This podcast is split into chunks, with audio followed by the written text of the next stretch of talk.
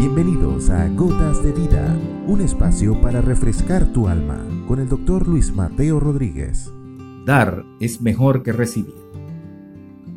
Dar a otros lo que es bueno, lo que es de buen nombre, lo que tiene virtud, enseña quién verdaderamente es nuestro Padre. El Padre da su sol todos los días sobre buenos y malos. Hace caer su lluvia, que a su vez hace que la tierra produzca, dando semilla al que siembra y pan al que come, sobre buenos y malos. Por lo que Jesús señaló que el ser misericordiosos y el dar inclusive a nuestros enemigos nos hace hijos del Padre Celestial.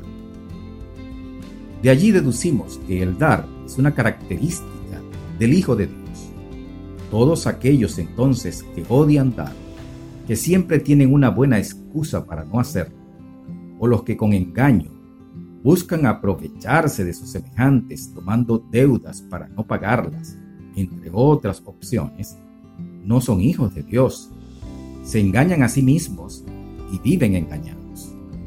La máxima es que es mejor dar que recibir. A la gran mayoría nos gusta recibir, pero buena parte de los seres humanos nos cuesta mucho dar sin tener un interés de por medio. La máxima es válida para las relaciones de pareja o familia o simplemente humanas. Dar por el simple hecho de querer parecernos a nuestro Padre, que es de percibir el gozo de obedecerle, produce una indescriptible satisfacción que se pierden los tacaños y excusadores de oficio. Aprenda a dar voluntariamente con gozo, como para el Señor, y no para los hombres, y de Dios tendrá su aprecio y buena voluntad.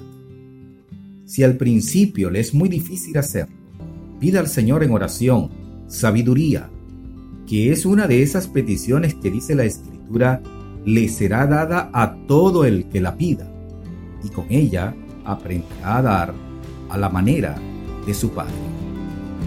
Has escuchado Gotas de Vida con el doctor Luis Mateo Rodríguez. Contáctanos a través de nuestro correo electrónico ccclarocaviva.gmail.com o a través de nuestras redes sociales. No te pierdas nuestro próximo capítulo, Gotas de Vida.